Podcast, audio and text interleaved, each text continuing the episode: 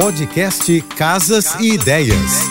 Dicas de arquitetura e design para decorar sua casa com Manu Miller. Ter um neon em casa é algo tão irreverente que desperta a atenção das visitas no ato. Com uma variedade de cores, tons fluorescentes e formas, ele tem o poder de destacar além de decorar qualquer ambiente. Esse recurso de comunicação visual está bombando no universo da arquitetura e decoração. Ele é responsável por trazer mais animação e personalidade ao cômodo. Você pode instalar seu neon em cima da cabeceira ou em qualquer cantinho da sua casa. Depois me conta como ficou. Para conhecer um pouco mais do meu trabalho, me segue no Instagram, arroba Beijos e até amanhã.